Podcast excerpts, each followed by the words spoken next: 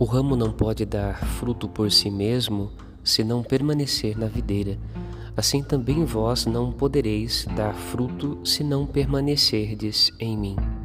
Evangelho de João 15, 4 Dependemos em tudo de Jesus, uma vez que cremos que Sua graça é indispensável para que o resultado dos nossos trabalhos não sejam meramente humanos, mas carreguem uma centelha do fogo do Espírito de Jesus Cristo.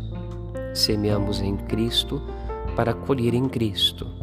Meditemos Padre Rodolfo.